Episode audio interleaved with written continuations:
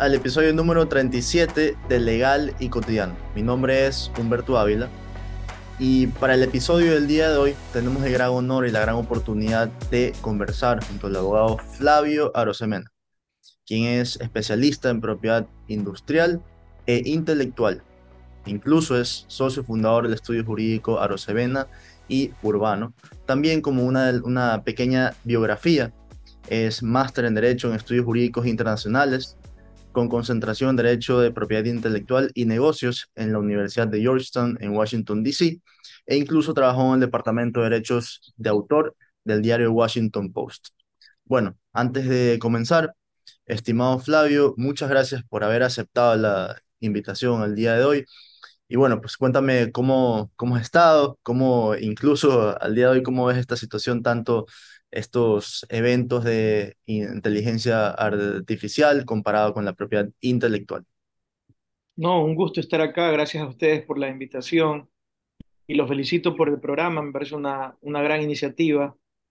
Realmente la inteligencia artificial es un tema que apasiona y respecto al cual también hay a veces confusiones, ¿no? o, o desinformación o, o conceptos que no están del todo claros. Entonces, lo primero que es importante recordar es que la inteligencia artificial es un, nombre muy general, ¿no? Muy, muy, puede llegar a ser incluso muy difuso. Y hay que recordar de qué exactamente estamos hablando. Porque el concepto como tal no es nuevo, el concepto tiene algunos años. Lo nuevo son las más recientes herramientas que utilizan inteligencia artificial, que están haciendo cosas que antes pues no podían hacer en ningún tipo de, herramienta informática, ¿no? Entonces tenemos que primero partir de ubicarnos en tiempo y espacio de qué exactamente estamos hablando cuando decimos inteligencia artificial. Y lo primero que hay que recordar es que es una simulación de inteligencia. Es decir, no es una inteligencia real. No es que realmente hay un proceso de razonamiento equiparable al de un ser humano o un proceso creativo equiparable al de un ser humano. No, es una simulación. Parece que fuera así, pero la realidad es que no es así, por lo menos no todavía. las herramientas con las que contamos hoy de inteligencia artificial son simulaciones y nada más que eso. Es una manera de hacer parecer ver algo que realmente no es así. Entonces, en el caso, en el caso de la creatividad, las herramientas, el, el chat GPT o las herramientas de, producción visual o incluso audiovisual, y ya también hay unas que producen música. Lo que están haciendo realmente es simulando un proceso creativo a través de una copia muy sofisticada de creaciones humanas anteriores. Es decir, estas herramientas han sido alimentadas con muchísima creación intelectual humana. O sea, gráfica, visual, audiovisual, de texto, de, libros, todo eso ha sido alimentado en estas herramientas.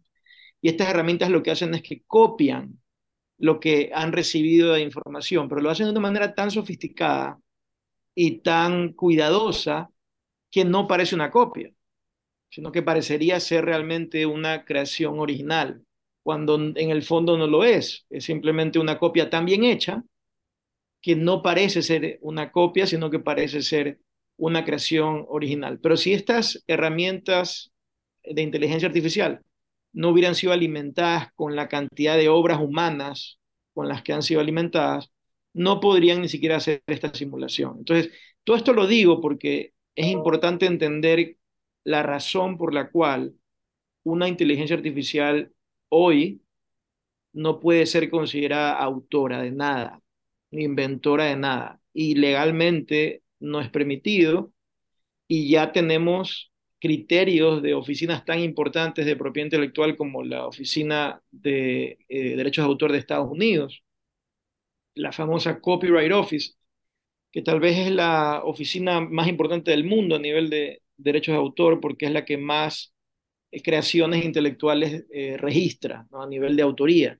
Y ya ha sido muy categórica eh, en decir que no puede ser considerada autora una inteligencia artificial. Y por lo tanto, toda creación que sea producida por una herramienta de inteligencia artificial y no por un ser humano, no puede ser considerada obra, no puede ser considerada que existe una autoría, no puede ser registrada en la Oficina de Derechos de Autor. ¿Quiere decir esto que las herramientas no sirven para nada? No, por supuesto que no, son, son herramientas que uno puede utilizar, pero hay que entender lo que estás renunciando al crear enteramente algo con inteligencia artificial. Estás renunciando a autoría, estás renunciando a tener derechos de autor sobre la creación. Perfecto. Y en cuanto a la inteligencia artificial como sistematización, entiendo que tiene una, una estructura de funcionamiento. Eh, si no me equivoco, tiene la, inteligencia artificial un aprendizaje automático y un aprendizaje profundo. ¿Qué nos podrías decir de, de estas dos? Es decir, cómo funcionan. ¿no? no, a ver, es innegable que el, que el nivel de sofisticación de las herramientas actuales de inteligencia artificial no tienen precedentes, ¿no? Definitivamente que es algo novedoso. No hemos tenido nunca herramientas tan sofisticadas. Y la parte tecnológica, pues un programador podría diferenciarla y explicarla claramente. Pero desde la parte legal, que es lo mío, la, parte jurídica, eh, es, sigue siendo una simulación. Sigue siendo, no es todavía un proceso creativo real o un proceso de razonamiento real. Tal vez cuando tengamos una inteligencia artificial general, ¿no? que dicen los, los expertos que estamos lejos de eso todavía, ¿no? Eh, muy lejos de tener una verdadera inteligencia artificial general, es decir, una inteligencia artificial que realmente tenga el nivel de eh, complejidad de la mente humana. Ustedes saben que la mente humana es tan compleja que, que todavía no la entendemos ni de lejos el cerebro humano. la herramienta nuestra del cerebro es algo tan complejo que la ciencia al día de hoy todavía no ha terminado de comprender cómo funciona un, cerebro humano. Estamos todavía lejos de ni siquiera nosotros entenderlo. Peor vamos a poder replicarlo o, crear uno artificial, ¿no? No digo que es imposible, digo simplemente que estamos bastante lejos y no lo digo yo, sino que lo dicen los mismos expertos, ¿no? respecto a una inteligencia artificial y respecto de la parte tecnológica, me refiero, no la parte jurídica. Ahora, en la parte jurídica, como estamos tan lejos de una verdadera inteligencia artificial general equiparable a la, del ser humano, entonces lo que tenemos hoy es algo muy diferente a lo que hacemos los seres humanos cuando creamos. Eh, los seres humanos tenemos un proceso creativo muy distinto que sigue siendo único y que no es igual al de una inteligencia artificial creativa como la que tenemos actualmente o las herramientas que tenemos actualmente, que repito, lo que hacen es simular a través de una copia muy sofisticada, pero finalmente están copiando. Eso es importante que, quienes ven este programa o quienes nos escuchan lo entiendan. Lo que hacen estas herramientas de inteligencia artificial es copiar. Lo que pasa es que lo hacen tan bien y con un nivel de sofisticación y cuidado tan grande que si tú pones la creación o, digamos esta simulación creativa de la inteligencia artificial la comparas con las humanas que fueron utilizadas para alimentar la inteligencia artificial, no te vas a dar cuenta fácilmente que es una copia, ¿no? porque está muy, muy bien hecha la copia, está muy, muy bien, eh, con mucho cuidado realizada la copia, pero finalmente es una copia. Este, estas herramientas lo que hacen es eso, es toman lo anterior, siguen unas instrucciones informáticas que les dicen qué no hacer para que no sea una copia propiamente dicha y replican de una manera que parecería ser original. Entonces, yo estoy muy de acuerdo con el criterio de la Oficina de Derechos de Autor de Estados Unidos y realmente con el criterio eh, preponderante entre los expertos en esta rama de la propiedad intelectual, que no es posible reconocer como autor a una inteligencia artificial. Entonces la siguiente pregunta es, ok, si no es autora la inteligencia artificial, ¿quién lo es? Es decir, la inteligencia artificial no se puede decir que tiene capacidad creativa, simplemente se maneja por algoritmos o por simplemente funcionalidades, es decir, qué hacer y qué no hacer, como bien lo mencionabas tú, ¿verdad?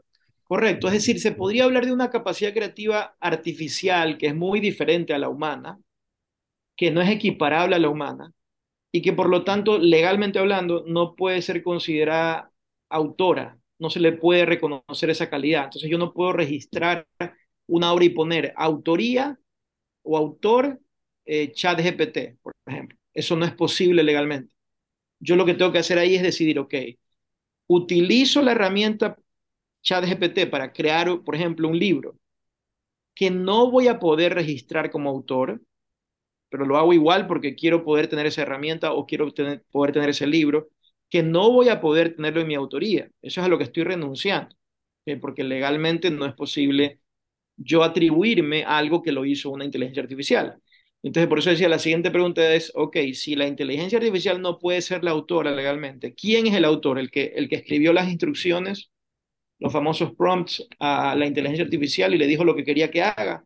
Si yo le escribo a ChatGPT y le digo, quiero que escribas un manual que explique cómo utilizar de la manera más eficiente un teléfono celular para trabajar. Perfecto. Y entonces la inteligencia artificial lo escribe el manual. Legalmente, esa inteligencia artificial, aunque lo escribió, no puede ser la autora. Entonces, ¿quién es el autor? ¿El autor podría ser el que escribió las instrucciones?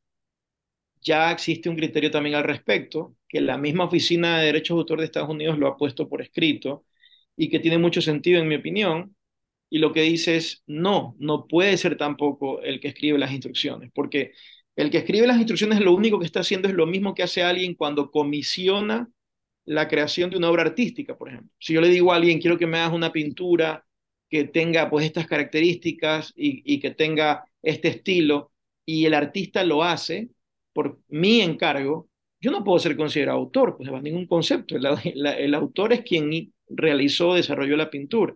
Lo mismo es acá, el que escribe las instrucciones para la inteligencia artificial tampoco puede ser considerado autor. Entonces habría una creación que va a estar en dominio público, que nadie va a poder legalmente controlar, salvo que el que le dio las instrucciones a la inteligencia artificial haga algo complementario. Por ejemplo, si yo le digo a la inteligencia artificial, necesito que hagas una parte del manual, no todo el manual, solamente es una parte que es lo que te voy a pedir, yo voy a hacer la otra parte. Y entonces hay un manual en donde yo registro la parte de la que soy autor y esa sí va a estar protegida legalmente a mi favor como autor y otra parte que va a estar en dominio público. Pero por lo menos tengo una, una parte de la creación en propiedad intelectual. esa es otra manera inteligente de usar las, estas herramientas. Yo la utilizo, pero no de forma total, sino que la utilizo parcialmente, la utilizo para perfeccionar mi creación, no para que haga todo, sino para que tal vez me ayude a pulir lo que yo estoy haciendo, me ayude a, mejorarlo en algún grado, pero no encargándole toda la creación. Esa me parece a mí la forma más inteligente de, usarla, de usar estas herramientas. Y en esta parte, cuando mencionaste eh, el criterio que indica la misma eh, la misma Oficina de Derechos de Autor de los Estados Unidos, ellos también mencionan un criterio que es que esta creatividad tiene tanto una fase que sería una creación mecánica o una creación, eh, por así decirlo, creativa, ¿no? Entonces, esto se diferencia o tiene que ver con los, con los prompts, ¿no? Que podrías explicarnos un poquito más acerca de estas creaciones sobre los, los llamados prompts. Correcto, sí, eso justamente hace referencia a si el autor humano, el único verdadero autor, hace algo que no sea simplemente dar instrucciones mecánicas de lo que tiene que hacer la herramienta de inteligencia artificial. Entonces, hay un ejemplo muy famoso que ocurrió hace un par de semanas, se ha vuelto famoso por, por todo el contexto de, de la revolución que está ocurriendo con estas herramientas, y es un cómic que fue registrado en Estados Unidos, en, esta, en la misma oficina de derechos de autor, y el cómic tenía dibujos que habían sido creados por una herramienta de inteligencia artificial y texto que había sido creado por un ser humano, una autora eh, humana. Entonces, en ese caso, la autora humana tiene un rol creativo respecto de todo el texto del cómic. ¿no? Entonces uno revisa el cómic y hay dibujos y obviamente como en todo cómic hay texto de los diálogos y explicaciones. Todo ese texto es original y humano y por lo tanto lo pudo registrar.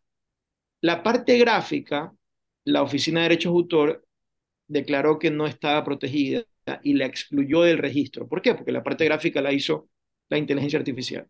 Entonces ese es un trabajo conjunto en donde hay una creatividad real del ser humano que es complementado por una creatividad artificial que no le va a pertenecer al ser humano que va a estar en dominio público, pero por lo menos hay un porcentaje importante de ese cómic que es la parte del texto, que es muy importante, tan importante como la parte visual, que sí va a estar eh, protegida porque la autora humana realizó una actividad creativa. Entonces, ese, como digo, es un, es un caso en donde se aprecia me parece a mí la forma más inteligente de usar estas herramientas, que es de manera complementaria. Porque lo que dice el criterio de la oficina, eh, este criterio escrito que ha, que ha expedido la Oficina de Derechos de Autor, es que en la mayoría de los casos las simples instrucciones no son suficientes para considerar que hay creatividad. Tal vez si alguien realiza instrucciones ya de un nivel mayor de detalle, si no le digo simplemente al manual, a la, a la chat GPT, necesito un manual que me explique cómo utilizar el teléfono para producir más, sino que voy más allá, hago, una, hago ya un desarrollo de esta idea, la explico un poco y más bien le pido eh, a, la, a, la, herramienta que me lo complemente en ciertos temas, ok, ese sería más que una simple instrucción, ¿verdad? Esa no sería una instrucción mecánica, sino que ya sería una instrucción más creativa. Entonces yo puedo en, en el desarrollo de las instrucciones tener creatividad, pero tengo que ir mucho más allá de simplemente decirle, lo que quiero que haga a la herramienta.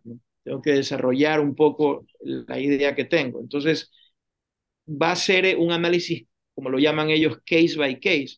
en cada caso habrá que analizar cuál fue el rol del autor humano y cuál fue el rol de la inteligencia artificial y ver si se justifica o no darle algún derecho a la parte humana, porque, insisto, la parte artificial no va a tener ningún derecho y todavía estamos muy lejos de una inteligencia artificial general real que sea mucho más equiparable a la humana y, tal vez en ese momento tendremos que hablar de derechos, pero, pero todavía estamos muy lejos de eso.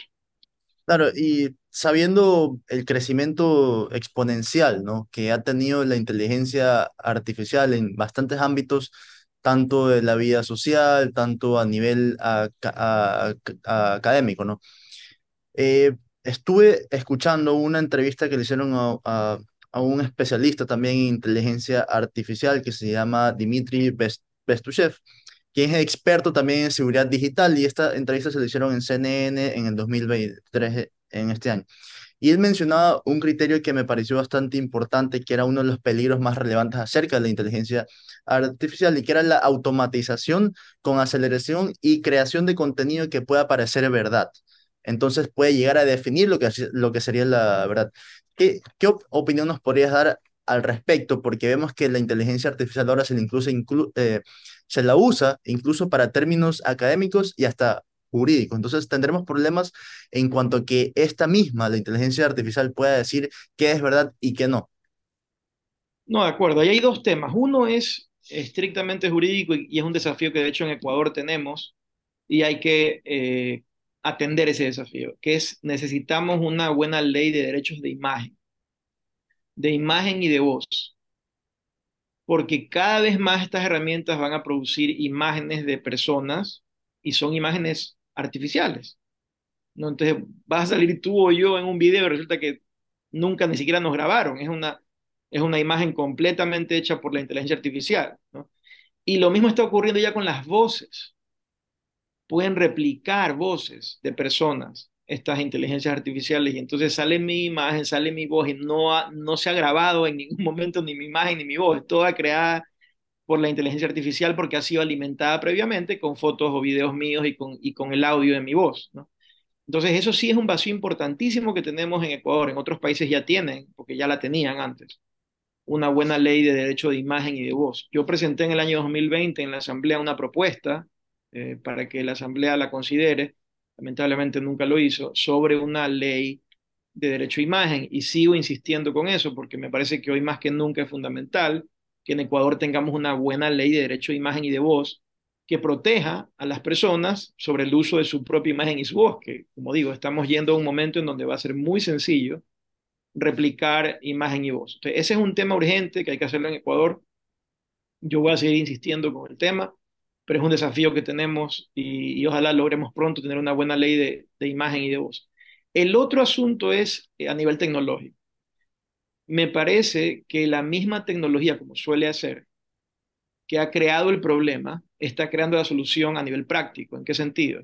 Ya se están desarrollando herramientas tecnológicas para identificar contenido artificial. para identificar cuando algo ha sido producido por inteligencia artificial. Entonces uno va a poder alimentar esa herramienta y decirle, este video es hecho por inteligencia artificial y aunque uno, uno como ser humano no lo pueda eh, discernir, no lo pueda identificar, es la herramienta la que me va a decir, sí, ese es hecho con inteligencia artificial. O si soy un profesor universitario y quiero saber si algún trabajo o alguna respuesta de una investigación la hizo el alumno con inteligencia artificial, voy a poder alimentar ese, ese trabajo en la herramienta de identificación de uso de inteligencia artificial y es la misma tecnología la que me va a decir, si esto fue creado con inteligencia artificial. Entonces, va a ser una combinación de una solución tecnológica, que la misma tecnología ya están, ya están desarrollándose, estas herramientas de, de identificación, y hay unas que ya existen y uno las puede, y de hecho las están utilizando las universidades.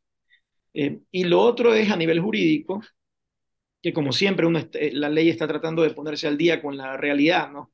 Siempre es así, especialmente tecnológica, que sí hace falta nueva legislación. Y en el caso de Ecuador, urgente una ley de derecho de imagen y de voz, que como digo se está volviendo de, de gran necesidad. Y ahora, ¿podríamos decir entonces que la inteligencia artificial sí se encuentra regulada en ciertos aspectos o va a haber más regulación al pasar del tiempo y la eh, evolución de la, de la tecnología? Bueno, los mismos eh, eh, creadores, no todos, pero muchas figuras muy famosas a nivel mundial, empezando por el mismo Elon Musk, líderes de, desarrollos tecnológicos y de innovación están pidiendo regulación, cual no es muy común, ¿no? Normalmente este tipo de empresarios y, líderes de innovación tecnológica no, piden, no están pidiendo regulación, más bien promueven la, libertad y la, el emprendimiento y la empresa, eh, la, empresa libre, pero ellos en esta ocasión, ellos mismos son los que están diciendo necesitamos regulación. Eso eso dice claramente que, es un, que, que, hay que tener mucho cuidado, que son herramientas que se pueden mal utilizar.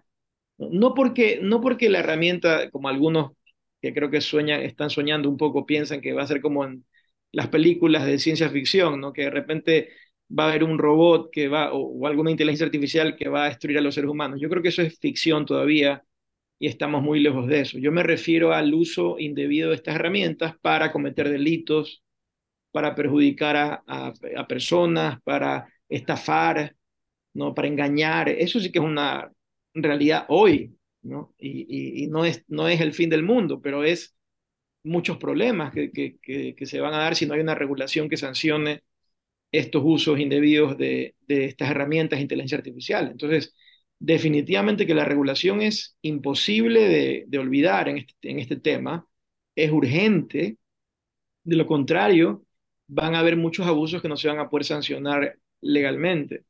Eso sí es algo que hay que hacerlo y, hay que hacerlo para ayer, porque ya hoy se pueden cometer con estas herramientas que sabemos que estas herramientas, uno de los inconvenientes es que como avanzan tan rápido, eh, su nivel de efectividad en, cuanto a lo que se produce, que cada vez va a ser más difícil evitar engaños. Uno puede pensar que uno es muy eh, digamos, sofisticado y preparado y que va a ser difícil que a uno lo estafen, pero la realidad es que estas, estas herramientas son cada vez mejores y, avanzan tan rápido que todos estamos expuestos, todos estamos expuestos a ser estafados y engañados con videos falsos, con, con audios falsos. Con... Entonces, sí necesitamos una, una protección legal ya eh, para, para combatir ese tipo de abusos. Justamente eh, en mayo eh, en, este, en este mismo mes, mayo del 2023, incluso el mismo Warren, Buffett emitió un comentario acerca también de la inteligencia artificial en el que dijo que sé que no la podremos desinventar, poniendo el mismo ejemplo con la bomba atómica creada por Oppenheimer en la, en la Segunda Guerra Mundial, ¿no? Entonces, basado en esta premisa, ¿podríamos decir que la inteligencia artificial da ventajas a la propiedad intelectual o incluso ventajas tanto en tasas laborales o actividades humanas o en la vida cotidiana? Yo creo que puede ser una gran ayuda bien utilizada. Eh, y, creo, quiero ser optimista, quiero creer que, que, eso es lo que nos espera. Es decir, creo que, creo que va a existir la suficiente eh, responsabilidad y regulación para que la mayoría de los usos sean positivos y contribuyan. Obviamente va a ser imposible evitar que también hayan abusos y no, no, no sería realista creer que vamos a evitar eso. Van a haber abusos, van a haber prejuicios, pero sí creo que la mayoría va a ser positiva. El, aporte de estas inteligencias artificiales va a ser en su mayoría positivo para la humanidad. Eh, no creo que, como algunos están anticipando, que vaya a perjudicar de manera significativa el ámbito laboral. Más bien creo que van a ser herramientas para que los seres humanos puedan concentrarse en otros tipos de actividades o trabajos eh, o puedan producir de otra manera. Yo creo que van a terminar beneficiando a, las personas a todo nivel, ¿no? De una u otra forma terminarán beneficiando incluso la parte económica. Pero sí es importante, como los abusos son imposibles de evitar, van a haber abusos seguros. Entonces, sí es importante que haya una regulación adecuada. Claro, ya no se puede dar marcha atrás. Eso también eh, eh, está claro que no es posible ya poner al genio en la botella. Ya, ya, ya fueron creadas estas herramientas, ya existen, no van a desaparecer entonces lo que tenemos que prepararnos es a combatir los abusos, que insisto, pienso que van a ser el porcentaje menor. La gran mayoría va a ser positivo, van a ser usos positivos, van a ser usos que van a ayudar a las personas, pero sí va a haber un porcentaje de usos que van a hacer daño. Y entonces tenemos que estar listos para sancionar legalmente, combatir legalmente ese tipo de usos, que también sirve para disuadirnos. Si yo sé, en el caso de Ecuador, por ejemplo, si tuviéramos una buena ley de derecho de imagen y de voz, si tiene también su grado disuasivo. Saber que, ok, hay una ley, me meto en un problema, si mañana trato de falsificar un video usando la voz y, y, y, y, la imagen de alguien, puedo meterme en un lío grave porque sé que en Ecuador hay una nueva ley que establece estas sanciones. Eso también tiene su, eso también ayuda, no solamente con el hecho de existir, ayuda en algo, disuade, ayuda también a crear más conciencia.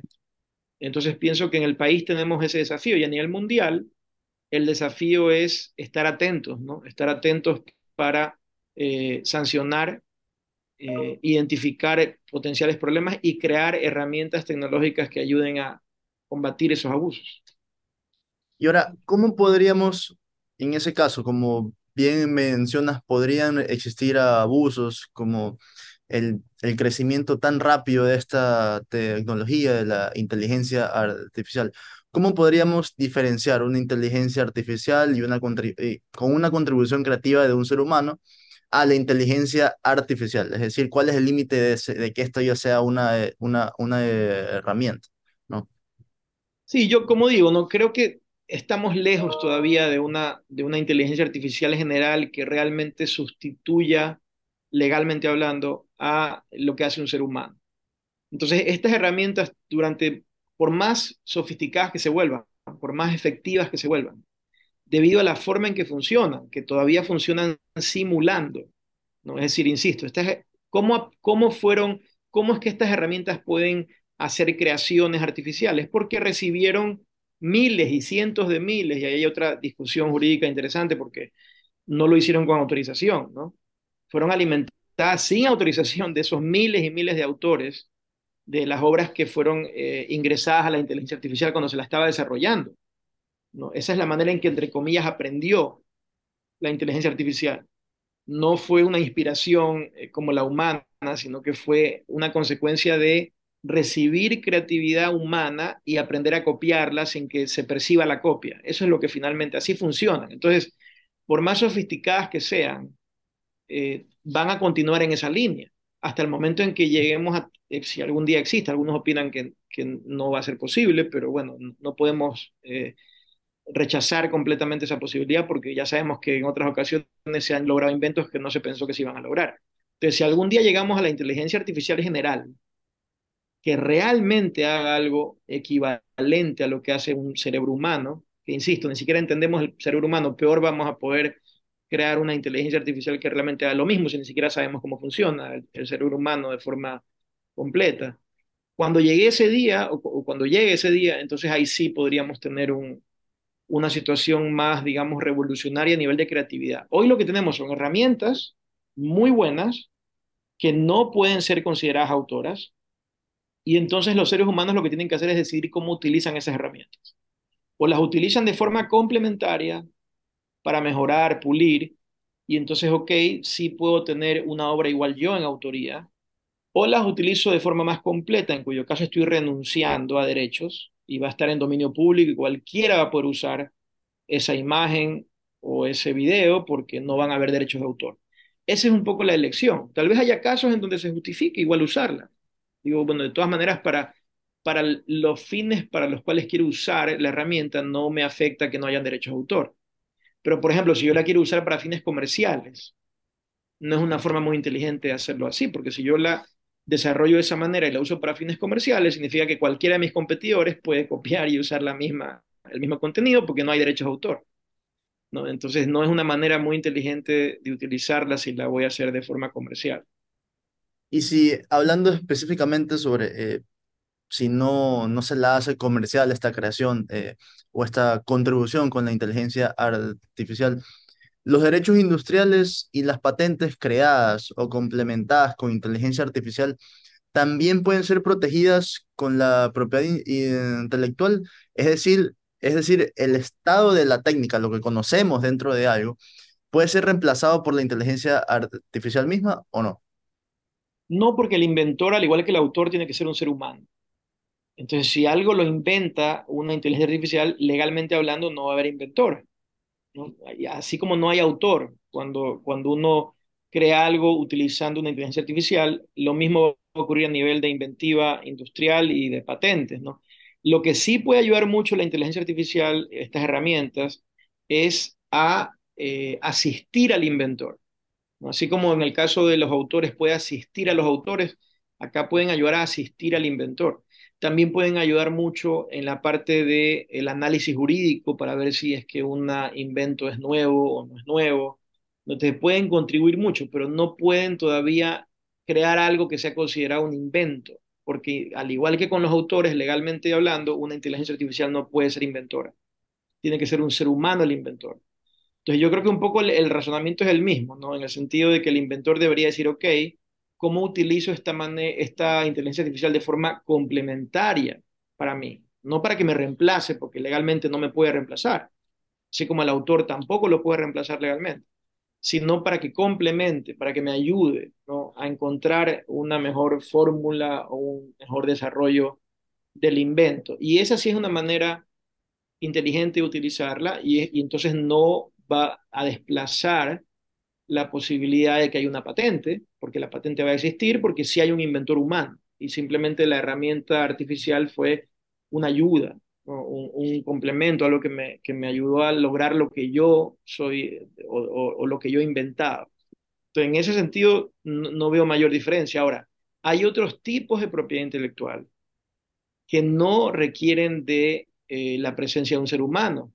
Por ejemplo, si yo desarrollo una marca, esa marca no necesito que haya un autor, no necesito que haya un inventor. Entonces, una inteligencia artificial sí podría crear una marca y el primer ser humano que la registre sería el dueño de la marca, porque la marca no se protege a través de autoría, no se protege a través de inventiva, se protege a través de registro de marca. Y si el nombre es distintivo, aunque lo haya creado completamente o, o producido completamente una inteligencia artificial, el que lo registre será el titular de esa marca. Entonces sí hay casos un poco distintos dependiendo del tipo de propiedad intelectual. Pero en cuanto a autoría y patente, o derechos de autor y obras y patentes e inventos, en ese caso, sin seres humanos, no habría derechos y no habría eh, propiedad intelectual. ¿Pasaría lo mismo incluso con las creaciones o las ideas de software? Es decir, una elaboración de un software eh, podría ser protegido con propiedad intelectual si es que es hecho por inteligencia artificial, es decir, complementada? No, no, porque el software se protege con derechos de autor. Y entonces es el mismo análisis. Y si es que una, y de hecho ya existen herramientas que hacen software completamente lo hizo la, la, herramienta de inteligencia artificial. Ya, ya eso es una realidad al día de hoy. Ya están escribiendo código estas herramientas de inteligencia artificial. Entonces, eh, lo mismo, ese código, ese software que está creando esa herramienta no va a tener derechos de autor. Va a estar en dominio público y, y, entonces el análisis que hay que hacer en ese caso es, ¿conviene o no conviene? Y creo que habrán casos en donde tal vez no sea tan importante que esté en el dominio público la creación de la inteligencia artificial y otros casos donde sí va a ser un problema, porque puede afectar el modelo de negocios, puede afectar la rentabilidad de la empresa, puede afectar, puede tener un, puede causar un problema serio. Entonces, va a depender del tipo de uso que se pretenda dar, ver si vale la pena o no, pero el, el, derecho de autor es el que protege al software también. Entonces, el mismo análisis que estábamos haciendo aplica para software. Perfecto. Ahora pasando un poco más al ámbito jurídico, ¿no? Podríamos quizás llegar a una conclusión, no, perdón, no conclusión, pero a un tipo de razonamiento en el cual la inteligencia artificial, al ya estar incluso inmersa en lo que serán los, eh, el ámbito jurídico, al, poder crear contratos, al poder crear cierto tipo de ejemplos de demandas con el chat GPT, quizás podríamos decir que disminuiría un poco o, estaría un poco en conflicto con la labor de los abogados en algún momento. Bueno, todos los, digamos, yo creo que todas las actividades humanas, o la gran mayoría, se van a ver afectadas por la inteligencia artificial. ¿no? Ahora, si ese nivel de afectación va a reemplazar, va a dejar sin trabajo al, al, ser humano, yo creo que en la mayoría de los casos no va a ocurrir eso. En el caso específico de los abogados, no veo que eso vaya a ocurrir. Yo creo que van a ser herramientas, pero no, pero estamos todavía muy lejos de que reemplacen al abogado estas herramientas, porque para ir ante un juez necesitas un ser humano que vaya y abogue por tus intereses ante el juez. ¿no? Y lo mismo si tienes alguna asesoría, eh, necesitas un abogado que te asesore eh, y tiene que ser un ser humano en el sentido de que tienes que reunirte con esa persona y tiene que firmar como abogado ciertos documentos y la inteligencia artificial no tiene la calidad jurídica de abogado, no puede recibir una matrícula profesional, una, una inteligencia artificial, por más sofisticada que sea, no se puede inscribir en el foro de abogados y no puede tener una matrícula y no puede, digamos, reemplazar al abogado. Entonces, yo creo que en el caso de los abogados es bastante improbable y, normalmente no es considerada una, una profesión que esté en riesgo por tema de inteligencia artificial. Creo que la mayoría de las profesiones van a usar estas herramientas como eso, como herramientas y no van a desplazar a, a los seres humanos. Y de hecho, a nivel de creatividad, toda esta explicación que he hecho de la parte jurídica eh, ayuda a, a, los humanos, porque si es que la empresa sabe que no va a poder registrar las creaciones que hagan las herramientas de inteligencia artificial, va a querer tener en su equipo todavía a creativos humanos, porque van a ser necesarios para que pueda la empresa registrar el derecho de autor, de lo contrario no va a poder hacerlo. Entonces eso más bien ayuda, este, ese tipo de criterios que creo que están plenamente justificados ayudan a, a, que los creativos, las personas autoras e inventoras humanas no sean desplazadas, sino que más bien esta inteligencia artificial, estas herramientas sean eso, una, una ayuda para ellos o una herramienta para ellos. Perfecto. Y ya para ir casi final, finalizando este tema de la inteligencia artificial en relación con la propiedad intelectual, ¿qué nos podrías comentar acerca de cuál es el ámbito en, en el cual la inteligencia artificial se te ha visto o se te ha vuelto un poco más complicada de analizar o de tratar de diferenciarla de una creación humana con la inteligencia artificial? Todavía hay muchas preguntas jurídicas en el sentido de que los, los grados de colaboración pueden ser múltiples. Eh, no siempre es fácil trazar la línea, ¿no? Es decir, ok, ¿qué hizo el ser humano? ¿Hasta dónde exactamente llegó? Y qué fue. A veces es un trabajo muy colaborativo. No siempre va a ser sencillo. Por eso, por eso estoy de acuerdo con que esto tiene que ser un análisis caso por caso. Cada caso habrá que analizar, ok, en esta creación en esta canción, en esta película, en, este libro, cuál fue el rol del ser humano y cuál fue el rol de la inteligencia artificial. Y cada caso va a ser un mundo, ¿no? cada caso va a ser diferente al otro. Entonces, sí, sí vienen épocas de mucha complejidad jurídica porque van a haber situaciones que van a diferir mucho dependiendo de ciertas circunstancias de cada caso, ¿no? He hablado de forma de preceptos generales, pero ya cada caso va a ser un mundo aparte. Entonces, habrá que analizarlo muy bien y, poder determinar si hay o no derechos de autor, si hay o no derechos de inventor, si no los hay porque resulta que realmente el, rol preponderante lo tuvo la inteligencia artificial. Es, un momento de muchas preguntas, pero por lo menos ya hay un criterio que me parece que orienta bastante. Y como digo, el criterio es la inteligencia artificial no puede ser considerada ni autora ni inventora. Y por lo tanto, los derechos van a seguir en manos de los seres humanos y lo que habría que analizar es cuál fue el rol del ser humano en, esa, en ese proceso creativo y cuál fue el rol de la inteligencia artificial. Perfecto, ya ahora sí, para concluir el tema de la inteligencia artificial, queríamos saber tu opinión en cuanto a recomendaciones que nos podrías dar en cuanto a mejores herramientas de inteligencia artificial para utilizar o si siempre apoyarse en, en, en, esta misma, es decir, hasta qué punto podemos llegar. A ver, yo creo que se ha vuelto una obligación para todos, aunque nos guste o no nos guste, o nos atraiga o no nos atraiga la tecnología, estamos todos obligados a, a informarnos sobre estas herramientas. Tenemos que entender cómo funcionan, tenemos que aprovecharlas a nuestro favor. Entonces creo que la recomendación mía es esa. ¿no? Habrá muchas personas que no les gusta la tecnología, pero lamentablemente si quieren que esta revolución que estamos viviendo tecnológica los beneficie más que los perjudique, tienen que aprender a utilizar estas herramientas, e incluyo obviamente a los abogados. Tenemos que aprenderlas a utilizar. Tenemos que entender cómo funcionan y aprenderlas a utilizar. De lo contrario, vamos a quedarnos rezagados. Entonces yo creo que la, recomendación para todo tipo de profesional, para todas las personas, es no tenerles miedo, sino más bien hacer un esfuerzo para utilizarlas, probarlas, leer, entender cómo funcionan eh, y de esa manera poder usarlas a favor de, uno ¿no?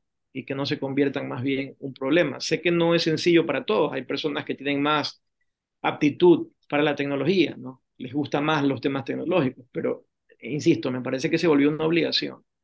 Todos tenemos que hacerlo porque son herramientas muy poderosas y aunque no nos reemplazan, sí nos pueden perjudicar si no aprendemos a utilizarlas. ¿Ves un futuro bastante lejos que la inteligencia artificial tenga con conciencia propia? si Yo personalmente lo veo muy lejos y, y, lo que he podido leer de personas que son mucho más expertas que yo en la parte tecnológica, porque insisto, lo mío realmente es la parte jurídica, lo que he podido leer, el, el, consenso un poco es ese, que estamos muy lejos, por la explicación que hice. ¿no? El, lo que hoy tenemos son simulaciones, nada más. Eh, no, es realmente un equivalente.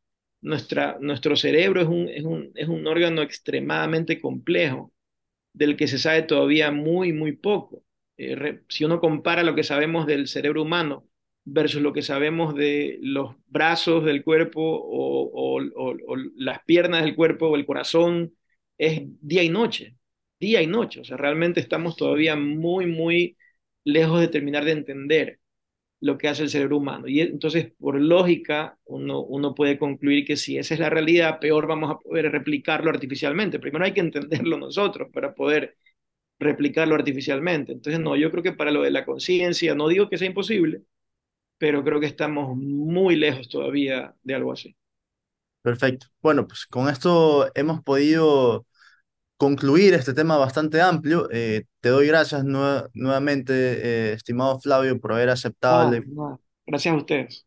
Sí, y bueno, pues estamos pendientes. Eh, este capítulo, como ya saben, estará publicado en YouTube, en Spotify, en Apple Podcast.